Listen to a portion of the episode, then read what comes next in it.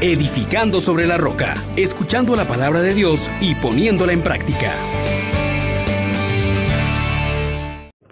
Paz y alegría en Jesús y María. Les saluda su hermano Juan Elías, dando gracias a Dios por este día en que la iglesia nos presenta el testimonio de San Justino Mártir, un hombre que se entregó por Dios, un hombre que sirvió a la causa del Evangelio y nunca olvidó que nosotros esperamos una vida que Dios nos da a los que perseveramos en la fe. Invocamos pues al Espíritu Santo diciendo, oh gran poder de Dios, enciéndenos en tu fuego el amor. Oh Espíritu, que vienes de lo alto, llénanos de Dios. Oh Espíritu, óleo santo, úngenos en el amor. Meditemos en el libro de Tobías capítulo 2 versículos del 9 al 14.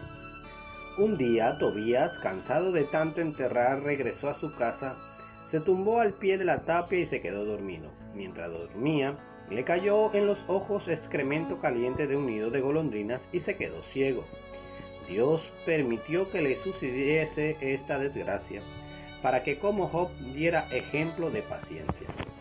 Como desde niño había temido a Dios, guardando sus mandamientos, no se abatió ni se rebeló contra Dios por la ceguera, sino que siguió imperturbable en el temor de Dios, dándole gracias todos los días de su vida.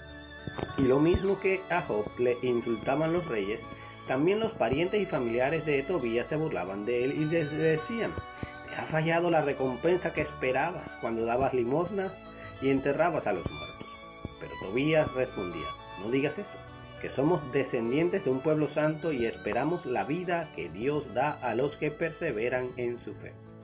Ana, la mujer de Tobía, iba todos los días a hacer labores textiles para ganarse el sustento con el trabajo de sus manos. Un día le dieron un cabrito y se lo llevó a su casa. Su marido, al oír los balidos, dijo, ¿no será acaso robado? Devuélveselo a sus dueños, porque no podemos comer ni siquiera tocar nada robado. Su mujer replicó enfadada, si tu esperanza se ha visto frustrada, ya ves de lo que te ha servido hacer limosnas. Y continuó ofendiéndole con estas palabras y otras por el estilo. Palabra de Dios. Te alabamos, Señor. Hermanos, nos encontramos ante una situación bien exigente en el camino de la fe, pero también es muy similar a la que podemos experimentar muchos. Hay una situación aquí de fondo Tobías, un hombre piadoso, temeroso de Dios, que desde su infancia había caminado por los caminos del Señor y practicaba sus mandamientos. Enterraba a los muertos, aunque había una prohibición que impedía que esto se realizara. Era un hombre que no se preocupaba más de sí mismo que de los demás. Estaba siempre atento a los demás. En el mundo pues en que vivía Tobías, esto le trajo una serie de problemas, situaciones con el Estado y pues ahora al experimentar esta desgracia de quedar ciego, hasta los familiares y su esposa se burlan de él. Le recriminan su fe, le cuestionan dónde está el Dios al que él ha servido para que haya permitido tal desgracia de que quedara ciego. Pues también a nosotros hermanos nos coloca hoy en una situación de decisión. Voy a caminar por los senderos del Señor y hacer el bien, aunque esto me traiga tribulaciones, me traiga problemas, me traiga eh, rivalidades, burlas. Ahora que tú te crees el más santo y tú mira si tú eras tal y cual cosa. Bueno, hoy al final de este día tengo yo que cuestionarme soy de los que siguen al César y al mundo o voy a servir y darle a Dios el culto que él se merece. Tobías, en medio de la tribulación, no dejaba de dar gracias, permanecía imperturbable porque confiaba en Dios. Porque al final nosotros también nos vemos enfrentados a el individualismo y el egoísmo o a la generosidad, a la entrega y al amor hacia el prójimo muchas veces nos vemos en la situación de ingratitud, de que hacemos el bien y no nos pagan, sino con el mal. Si acaso nos dan las gracias y muchas veces ni eso. Y entonces cuestionamos nuestra fe. ¿Será que esto es lo que realmente Dios quiere o nos vamos entonces encaminando a los criterios del mundo?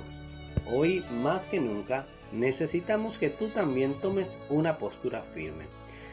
No abandones el camino de la fe. Hay tantas insidias del mal, tantas cosas que alrededor de nosotros nos van mostrando que el camino de la comodidad, del bienestar, el buscar solamente mis propios intereses es lo que prima. Sin embargo, Dios te vuelve a decir que aunque experimentes tribulación, no te olvides que eres descendiente de un pueblo santo y que esperas una vida que solo Dios te puede dar. Una recompensa que no va a llegar tarde, que no se te va a quitar.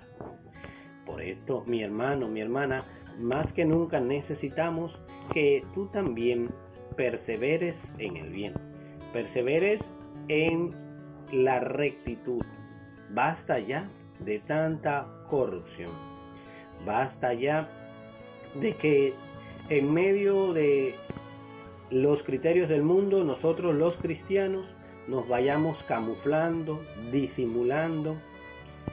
Y aunque pareciera que Dios se ha apartado de ti, no te olvides que quien persevera en la fe recibirá la recompensa y serás dichoso.